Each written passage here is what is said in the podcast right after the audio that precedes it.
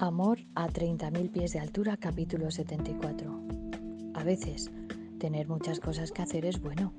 Ayuda a no pensar en las personas que has perdido. Rachel se sentía lejos de su padre, que seguía viviendo en el norte. Sally parecía haber cambiado. Solo saludaba fugazmente en las videoconferencias que mantenía con Amina. Y luego estaba Karim, muy lejos, muy triste y muy bien acompañado según la prensa de Minhad. A pesar de ello, Rachel no se sentía vacía. Tenía a Fátima, que las cuidaba como a sus propias hijas. Su libro infantil parecía cobrar vida.